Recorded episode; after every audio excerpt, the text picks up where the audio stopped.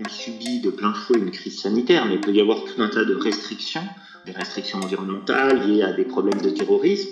Donc le mode de travail confiné, où chacun rivalise d'inventivité pour être le plus efficace possible, laissera des traces positives, en tout cas ce qu'on peut espérer, sur comment travailler à distance le mieux possible. Bonjour à tous, un nouvel épisode des Digital Learning Makers, édition spéciale Covid-19, témoignage de RH et formateurs. Je reçois aujourd'hui Eric Jexcollet, DGA du groupe Aesio, Karine Letellier, formatrice indépendante du cabinet Pew Forte, et François B, directeur performance industrielle et supply chain de la multinationale Criso un épisode particulier car il sera en deux parties. Dans celle-ci, nous allons découvrir comment ils ont été impactés par la crise et quelles sont leurs perspectives d'avenir et dans six semaines, nous reprendrons la température et découvrirons quelles solutions ils ont mis en place et si elles ont porté leurs fruits. Eric Jex Collet est directeur général d'Eovi MCD Mutuelle, l'une des trois mutuelles du groupe Aesio. Au sein de ce dernier, qui assure la protection de près de 3 millions de personnes, Eric est également DGA en charge des richesses humaines qui comprennent bien entendu la formation. Petite parenthèse, si comme la plupart d'entre nous, vous êtes confiné à votre domicile et que vous éprouvez des difficultés à vous organiser et vous conformer à ces nouvelles habitudes de travail, sachez qu'en partenariat avec le groupe Aesio, My Serious Game a mis gratuitement à votre disposition trois modules de digital learning sur les bonnes pratiques du télétravail, à destination aussi bien des employés que des managers, que vous retrouverez dans notre dossier spécial Covid-19 accessible depuis la page d'accueil de my-serious-game.com.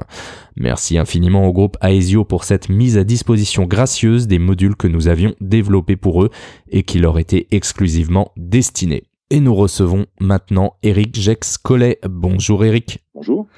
Alors nous en sommes seulement à la première semaine de confinement. Avant toute chose, comment vous vous sentez et est-ce que vous êtes inquiet vis-à-vis de la situation? Alors, euh, déjà moi je vais bien je me sens bien. Euh, j'ai l'impression que les collaborateurs de la mutuelle euh, également, mais j'aurai l'occasion d'y en venir. Non, pas d'inquiétude, pas d'inquiétude. Beaucoup de points de vigilance, bien évidemment. Ouais, vous êtes plutôt optimiste. Euh, oh, c'est plutôt réaliste qu'optimiste, véritablement, parce que on vit une situation, euh, une situation qui est quand même euh, brutale, inédite.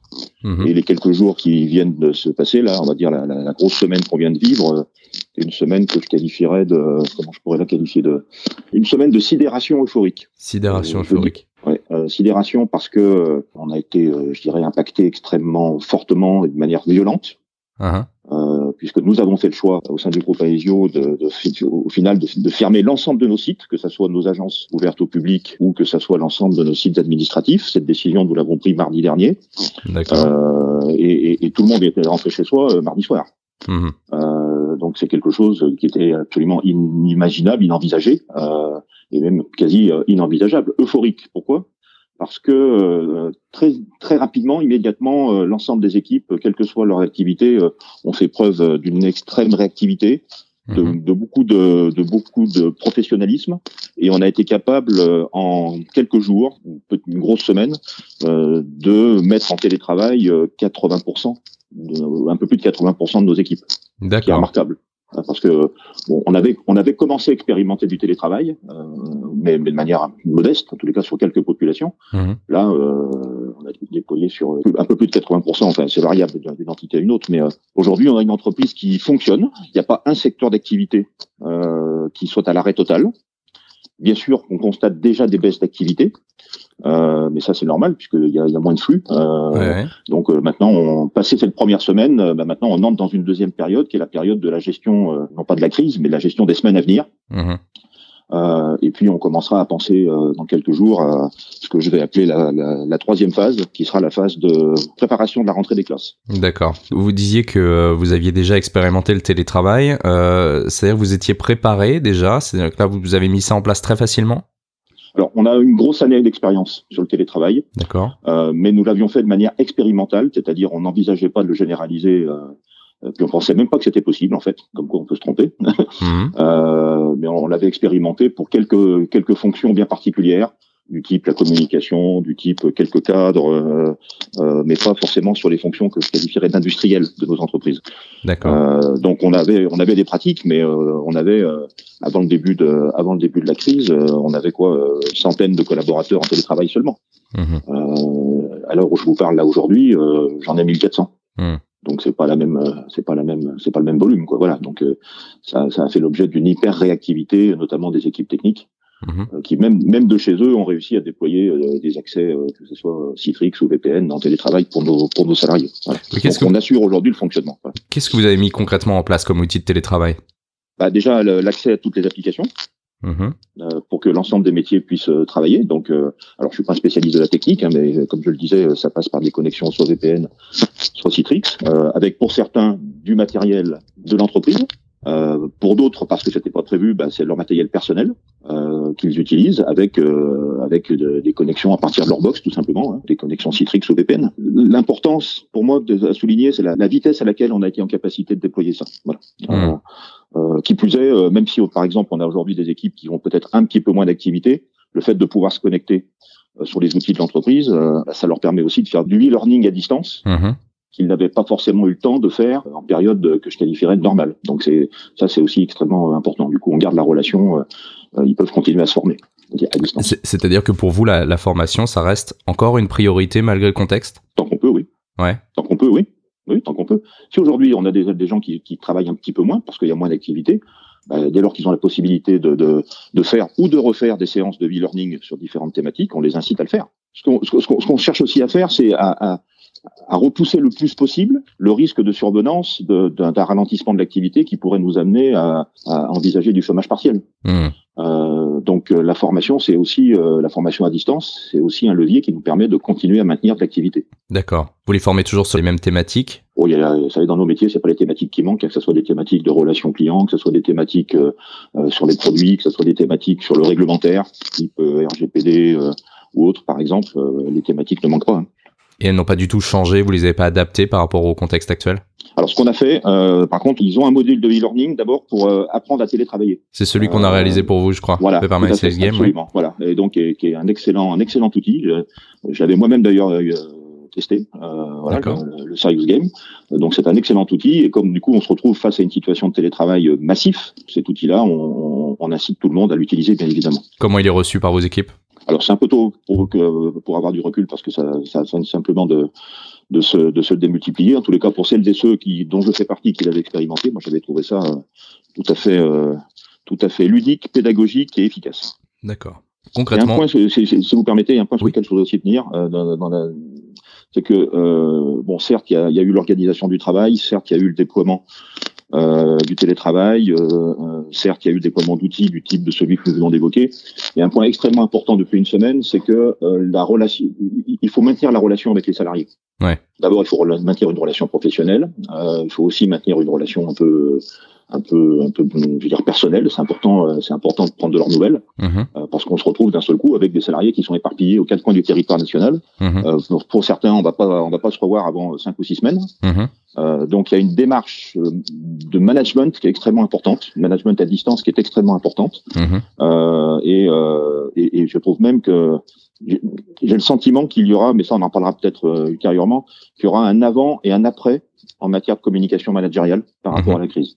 Alors justement, et on va essayer de se projeter un petit peu. Si là, euh, vous essayez de faire un bond de six mois en avant, euh, quel sera ce, ce, nouveau modèle managérial? Comment les choses vont, vont, changer après cette crise? Je pense qu'on sera dans une communication qui sera beaucoup plus directe et moins hiérarchique. Moi, j'ai par exemple pris le parti depuis le début de la crise de communiquer deux fois par jour directement à l'ensemble des salariés, ce que je n'avais jamais fait. Mhm. Il m'arrivait de communiquer euh, aux salariés, mais pour des, des occasions bien particulières. Mhm. Par contre, euh, alors je ne sais pas si je continuerai pas dans le futur, j'en sais rien encore, mais mais euh, mais en tous les cas, je pense qu'on sera dans une communication qui sera moins hiérarchique, plus empathique, avec probablement des, des codes de communication qu'on est en train de casser, quoi. Euh, hmm. C'est-à-dire moins, peut-être un peu moins protocolaire et, et un peu plus comme euh, chacun une et chacun d'entre nous le faisons lorsqu'on communique sur les réseaux sociaux. Donc je trouve qu'il en dix jours, je trouve qu'il y a eu un changement là-dessus et j'imagine en tous les cas que lorsqu'on aura retrouvé une activité normale, que ceci va, va continuer. On ne pourra pas revenir comme c'était avant, c'est pas possible. Ouais. Je ne crois pas en tous les cas. Et dans la formation, vous pensez que ça aura un impact également? Dites que. Ah bah, j'espère. Euh, j'espère en tous les cas que dans la formation, du coup, euh, comme maintenant chacun aura la possibilité de savoir comment se connecter, euh, il pourra continuer à, à utiliser les outils d'e-learning, y compris, y compris à son domicile ou ailleurs s'il le souhaite, que uniquement sur le lieu de travail. Oui, oui, je pense. Oui. Je pense que ça va aussi je l'espère en tous les cas, démocratiser un peu plus la formation à distance. D'accord. Ils étaient habitués déjà avant un petit peu à faire de la formation comme ça en e-learning oui. Oui, oui, oui, oui, Il y avait déjà des taux d'utilisation euh, qui, étaient, euh, qui étaient déjà assez élevés. Mais ça ne fera, de mon point de vue, ça ne fera que le renforcer. Bon, et eh ben on vérifiera tout ça dans l'après. Je vous recontacterai d'ici quelques semaines pour voir un petit peu euh, comment la situation a évolué chez vous. Je vous remercie en tout cas du, du, temps que vous m'avez accordé. Je vous en prie, avec plaisir. Et puis prenez soin de vous. Merci, vous aussi. À bientôt. À bientôt. Experte du retail, Karine Letellier a toujours alterné dans son parcours formation et direction de réseau. C'est donc tout naturellement qu'elle a créé il y a maintenant trois ans son organisme de formation Piuforte, P-I-U-F-O-R-T-E, et propose des formations sur mesure en management, communication et vente. Bonjour Karine. Bonjour Clément. Alors nous en sommes à une semaine de confinement. Comment vous vous sentez aujourd'hui et euh, comment vous voyez les choses pour les mois qui viennent? Bien, euh, je suis à la fois, on va dire à la fois inquiète et sereine. Euh, inquiète parce que j'ai quand même des clients qui sont en situation très difficile. J'ai beaucoup de mes clients qui travaillent dans l'univers du retail et notamment sur Paris. Uh-huh. Ils ont déjà subi les grèves en décembre. Et euh, la crise sanitaire, en plus, ça devient vraiment très compliqué pour eux. Donc, euh, il est clair que pour mon activité, on va dire que le nombre de mes clients va se réduire très fortement.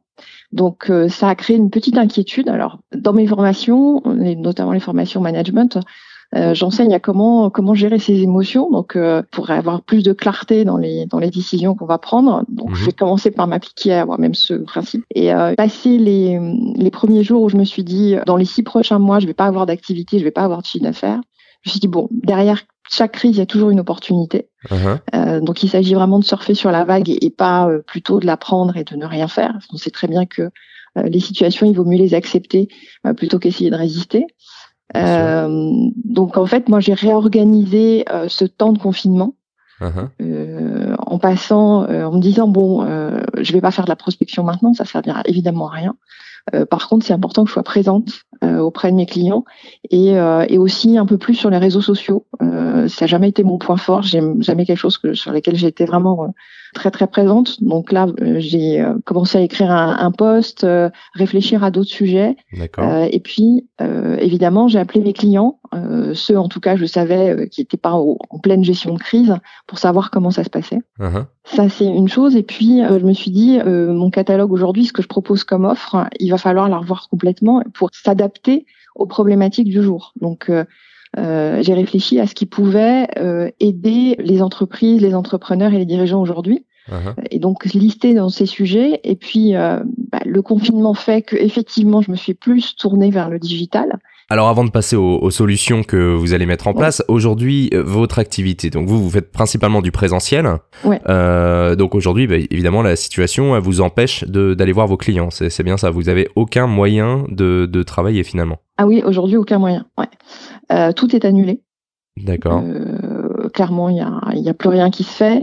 Les projets qui étaient en cours aujourd'hui sont en suspens, euh, reportés à une date ultérieure qu'on ne connaît pas. Uh-huh. on a aujourd'hui des départements de formation qui nous disent peut-être qu'il y aura une activité au deuxième semestre, peut-être, uh-huh. on n'est pas sûr. et même les départements de formation eux-mêmes se, se demandent ce qu'ils vont faire à la reprise, en fait. Ah oui. C'est qu'ils ont d'autres euh, d'autres chats à fouetter en fait. C'est. Ouais, non, c'est clairement pas une priorité. Euh, c'est clairement pas une priorité en ce moment. Aujourd'hui, euh, c'est d'abord gérer la crise, surtout pour euh, les, les, petites entreprises, en disant bah, qu'est-ce qu'on va, qu'est-ce qu'on fait, qu'est-ce qu'on met en place, euh, comment on va reprendre. Enfin, il y a beaucoup d'inquiétudes par rapport à ça. Ouais. Et ensuite, bah, quand effectivement ça va redémarrer, toute l'énergie sera concentrée et toutes les ressources seront concentrées sur l'activité, la reprise de l'activité en elle-même et toute la, la, partie opérationnelle. Et vous pensez que ce seront des sujets de formation également?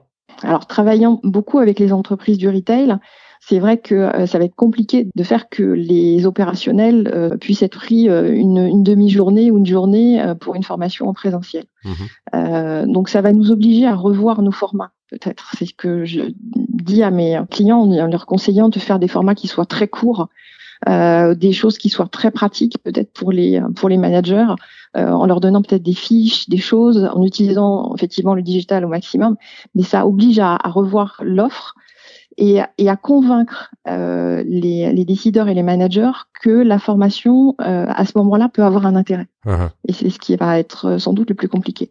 Là, pour l'instant, euh, c'est-à-dire que vos clients n'arrivent pas à se projeter à dans six mois. Euh, ils n'ont. D'accord. Du tout. Il n'y a aucun, il y a aucune projection.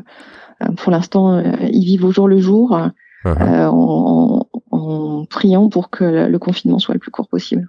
Ok. Et donc, comment vous, vous avez préparé la reprise, du coup? Euh, bah pour mieux me préparer, euh, moi j'ai essayé d'être euh, présente. Je peux pas faire aujourd'hui de la prospection auprès de mes clients, c'est vraiment pas le moment. Euh, mais par contre, il faut que je sois toujours présente dans à leur esprit. L'idée c'est d'être en contact avec eux, déjà parce qu'on a aussi noué des relations et qu'on voudrait savoir comment ils vivent cette situation. Puis c'est euh, de sentir les choses et de voir de quoi ils vont avoir besoin dans cette crise, quels vont être les sujets euh, qu'on va devoir travailler. Du coup, ça va être retravaillé, on a besoin de retravailler euh, notre offre pour effectivement proposer des choses qui soient pertinentes. Mmh et comme on est confiné et qu'on peut plus faire de présentiel, il faut bien faire appel au digital. Donc, moi, j'utilisais surtout, je veux dire, en, avant les formations pour faire un travail un pré-travail euh, avant le présentiel. Aujourd'hui, euh, ben, je vais l'utiliser en direct et bon, par exemple avec un, collègue du sud de la France, on est en train de, de préparer euh, une vidéoconférence à destination du manager pour effectivement gérer cette crise avec un maximum de, de sérénité. C'est aussi un temps de formation personnelle. On a cette obligation en tant que formateur de se former, euh, mais on sait que euh, on est toujours très pris entre les différentes activités qu'on a. Euh, là, c'est un temps que j'utilise aussi pour tester des outils euh, et voir si effectivement comment ils fonctionnent et les tester avec euh, des, des, amis, par exemple. si ça fonctionne assez bien. Vous aviez déjà testé des outils digitaux auparavant? Auparavant, très peu. Très peu. Très peu. Et c'est et, euh, et, je trouve ça intéressant parce que euh, ça veut dire qu'il y a une véritable méthode d'animation euh, autour de ces, euh, de ces classes virtuelles. Uh-huh. et, euh, et, du coup, j'y participe aussi, enfin moi, du, pour le coup, en tant que participante, pour voir quelles sont les, les bonnes règles à appliquer. Euh, puisque c'est tout le problème du, virtuel, cet écran, le fait que vous soyez pas là, il y a quand même une implication qui est pas qui est pas totale. Donc, euh, comment maintenir l'attention, comment s'assurer que tout le monde puisse s'exprimer, euh, rebondir. Euh, on est encore plus plus vigilant effectivement pour créer cette cohésion d'ensemble pendant la, la, la formation et, et, veiller à ce que on puisse répondre aux, aux, attentes de chacun. Vous n'avez pas expérimenté le blended learning auparavant? Vos formations étaient purement si si? si on a été pour le coup le blended learning en, en utilisant les outils digitaux avant la formation pour faire travailler sur un ensemble de choses ou entre deux formations. Mais euh, donc c'est pas un saut dans l'inconnu non plus. Vous, savez à peu près où vous dirigez. D'accord. Voilà. On va, je vais un petit peu plus euh, le, le, développer. D'accord. Vous avez un petit peu exploré euh, ce qui se faisait sur le marché. Est-ce que, par exemple, on a fait un podcast précédemment sur des plateformes qui proposaient de nombreux outils pour digitaliser les formations. Est-ce que vous êtes allé en voir certaines Moi, j'avais commencé effectivement à en voir, en voir certaines. Moi, ce qui m'intéresse aujourd'hui, c'est effectivement plutôt tout ce qui concerne les, les classes virtuelles, mmh le fait de faire des, euh, des visioconférences. Ça va faire partie effectivement du travail pendant ce temps de confinement, de, euh, de trouver les bons outils euh, pour digitaliser mes formations et les messages que je souhaite faire passer. Ouais. Vous pensez que c'est une tendance générale parmi les formateurs indépendants de vouloir rentrer dans la digitalisation, de s'outiller de cette façon, ou vous pensez qu'il y aura encore une grande part de présentiel dans les formations de demain? Les deux sont, sont, importants. Le digital répond à une demande de, des entreprises d'avoir des formations qui durent le moins longtemps possible et qui soient le plus efficaces possible. On met une partie de la théorie hein, dans, dans le digital et puis on va travailler en présentiel. Enfin, les deux sont, sont liés. Le présentiel reste quelque chose d'indispensable. Uh-huh. Euh, c'est vrai que euh, pour échanger avec pas mal de mes collègues, aujourd'hui, on n'était peut-être pas euh, euh, peut-être pas à fond dans le digital. Et certains d'entre eux me disent là, euh, eh bien, euh, justement, je m'y étais pas mis, mais là, je crois que je vais pas avoir le choix. Et, il va falloir qu'on s'y intéresse beaucoup plus. Disons que c'est l'opportunité provoquée par cette crise, c'est celle de remettre à plat nos modes de fonctionnement et nos modes de nos façons de travailler. Donc pour vous, il va y avoir vraiment un après et ça va modifier profondément le, monde de la formation? Déjà, la première chose, moi ce que je crains, c'est qu'en fait, il y ait pas mal d'indépendants qui disparaissent. Uh-huh. Euh, et deuxièmement, c'est vrai que euh, on, va devoir avoir, euh, comme les entreprises aujourd'hui, un, plan d'urgence en cas de crise. Et on a bien compris, je pense là, que le, digital était un appui indispensable. Hmm. Donc ça, ça va certainement euh, modifier euh, profondément notre façon de travailler. Merci Karine. Merci Clément. Et puis on reprend la température dans quelques semaines pour voir comment vous avez abordé cette transformation de votre activité. À bientôt. À bientôt. Criso est une entreprise de chimie, leader français dans les adjuvants pour matériaux de construction, avec 22 filiales réparties sur 20 pays et 39 sites de production employant plus de 1300 personnes. François B y est directeur performance industrielle et supply chain, et il a lancé il y a peu un digital learning sur la sécurité réalisé par My Serious Game, dont une partie a été déployée au tout début du confinement. Il nous en dira plus sur ce déploiement en conditions particulières, mais avant tout, voyons comment il gère la crise Covid. Bonjour François. Bonjour. Quel est votre état d'esprit après cette première semaine de confinement? Alors c'est vrai que c'est un gros événement pour euh, pour tout le monde, déjà à titre euh, professionnel mais aussi à titre personnel. Je pense que peu de personnes pouvaient s'imaginer il y a quelques semaines mhm. euh, l'ampleur des, des restrictions que cela occasionne pour chacun. Ça fait prendre conscience aussi des grandes différences qu'on peut avoir d'une personne à l'autre, hein, puisque chaque cas est unique à la fois par rapport à sa situation personnelle et professionnelle. Et en tout état de cause, ça fait partie des événements majeurs auxquels je pense peu de personnes et peu de sociétés ont pu se préparer. Et comment d'ailleurs euh, Criso a été impacté par la situation au niveau international hein? Alors, au, niveau international, nous, on a évidemment une très grosse baisse d'activité euh, du fait du, du secteur avec lequel on, travaille, le mhm. secteur du bâtiment. Euh, c'est un des plus euh, touchés en termes de baisse d'activité. On annonce en France moins 90%. heureusement, nous, sur l'ensemble de nos filiales dans le monde, la baisse d'activité est un petit peu moindre. mais globalement, cela correspond à une, un rythme complètement changé, des habitudes de travail complètement bouleversées, avec des contacts clients notamment qui sont quasi inexistants à l'heure où je vous parle. Mhm. Et euh, la plus grosse difficulté, c'est qu'on est qu'au tout début de, de l'histoire, euh, en France, mais aussi dans d'autres pays dans le monde, et donc qu'on s'achemine vers une crise majeure qui va durer. Donc du coup, quelles mesures vous avez prises pour vous préparer à tout ça?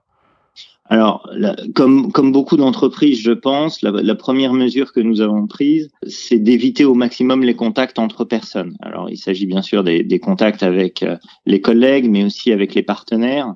Donc ça, ça conduit à une réduction des, des échanges physiques euh, pour nos commerciaux qui est énorme. Mhm. La majorité des personnes sont en télétravail quand elles peuvent travailler en télétravail. Et pour les activités de production, ça nous a amené à les réorganiser.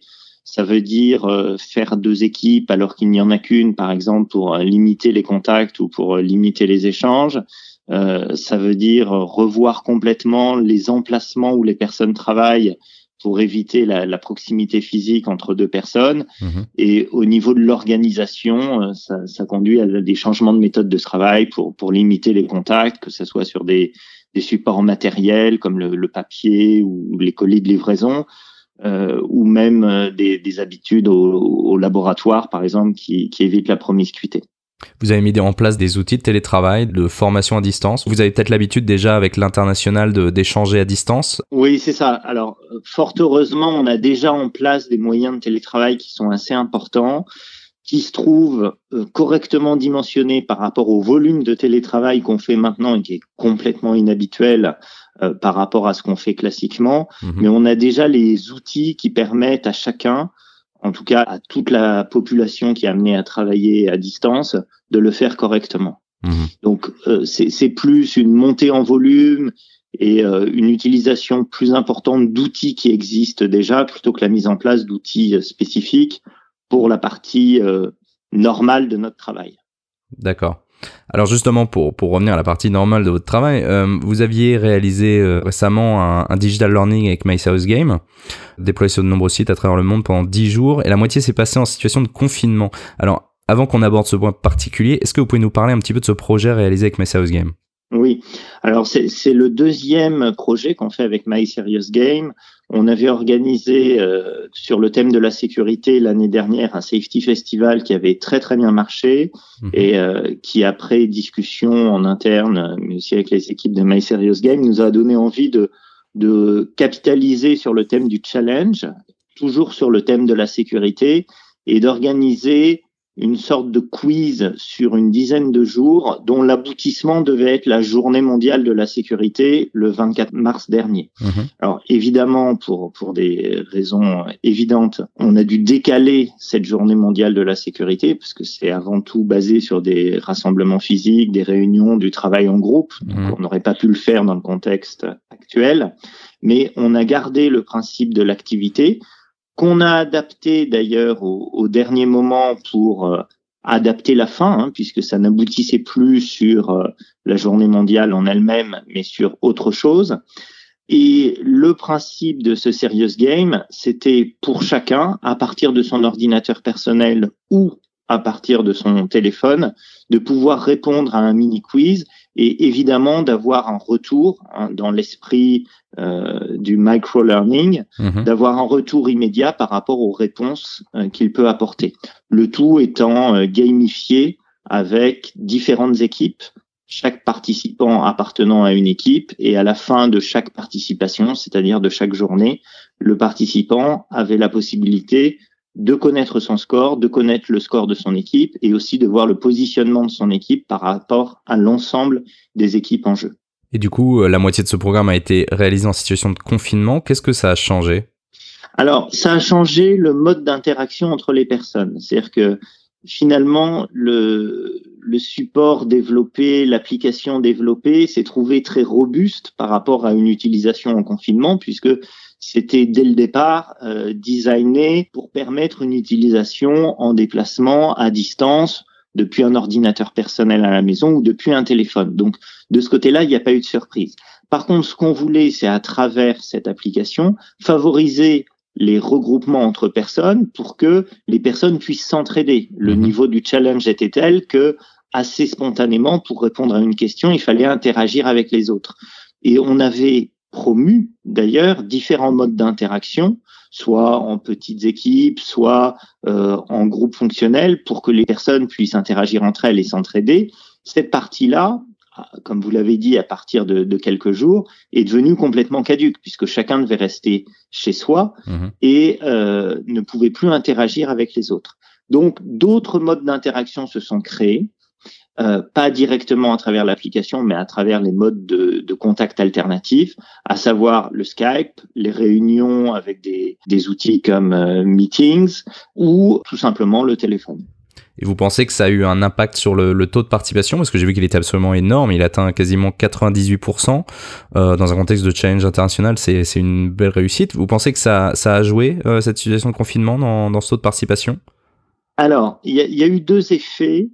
Euh, le fait que en période normale, si je puis dire, c'est avant le confinement, les gens aient très bien accroché au jeu, et ça c'est vraiment lié à la qualité de la, scénarisation et du, du storytelling qui ont été faites par les équipes de My Serious Game.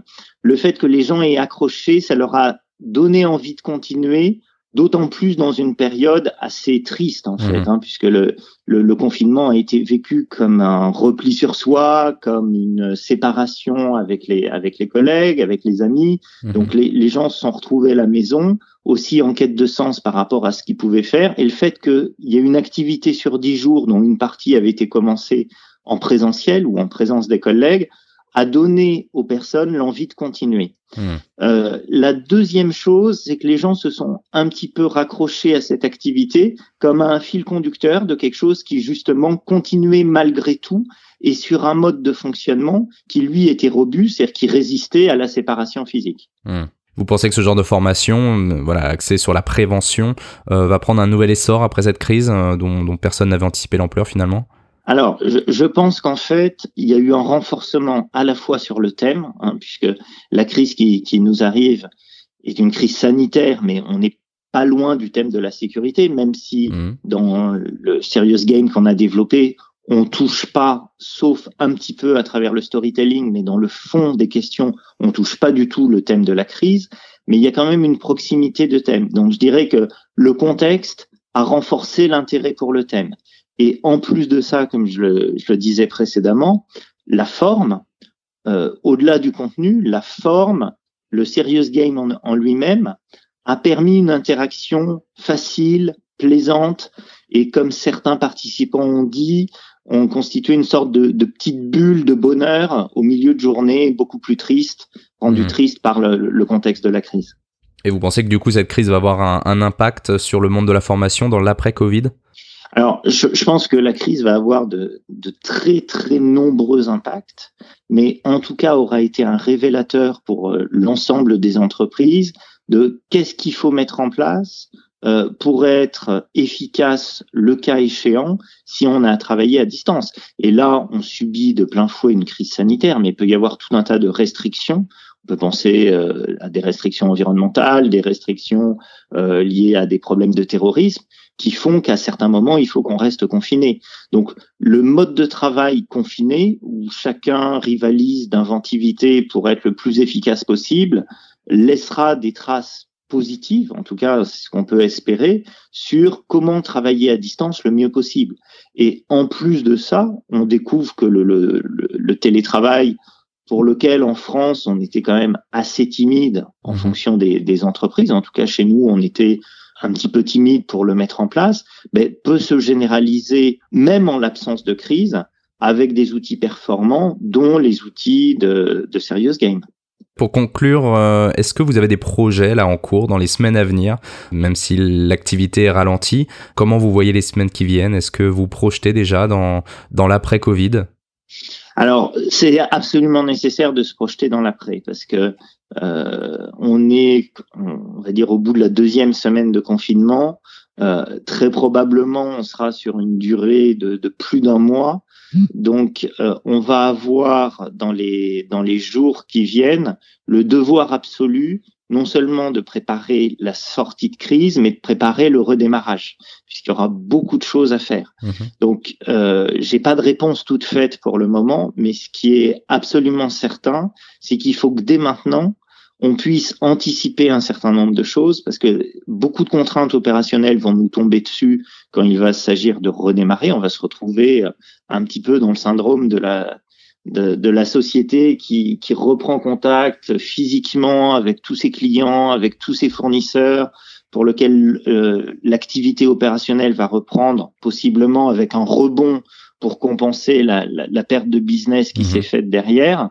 Donc la période actuelle est absolument euh, indispensable pour bien réfléchir à comment on reprend, comment on rebondit et surtout comment on change notre mode de travail donc pour répondre à votre question, oui, euh, on aura euh, besoin de capitaliser sur ce qu'on a déjà fait, et en particulier par rapport à nos deux expériences avec My Serious Game, qui sont clairement des succès euh, en termes de serious learning, on a quelque chose à faire, notamment pour notre échéance de la Journée mondiale de la sécurité, où là, il va falloir qu'on communique sur ce qui a été fait, et pour lequel il va falloir également qu'on communique sur comment capitaliser sur les bénéfices qui ont été engrangés dans cette période si particulière pour les transposer dans euh, la vie as usual, je dirais.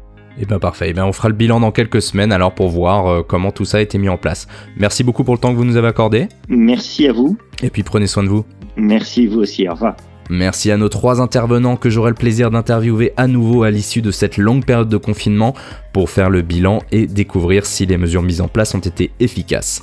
En attendant, n'hésitez pas à réagir ou poser vos questions à nos prochains invités, car vous devez forcément avoir des questions sur votre métier dans ces conditions exceptionnelles. Vous pouvez interagir en commentaire ou utiliser le hashtag Digital Learning Makers et nous répondrons à vos questions dans un prochain podcast des Digital Learning Makers.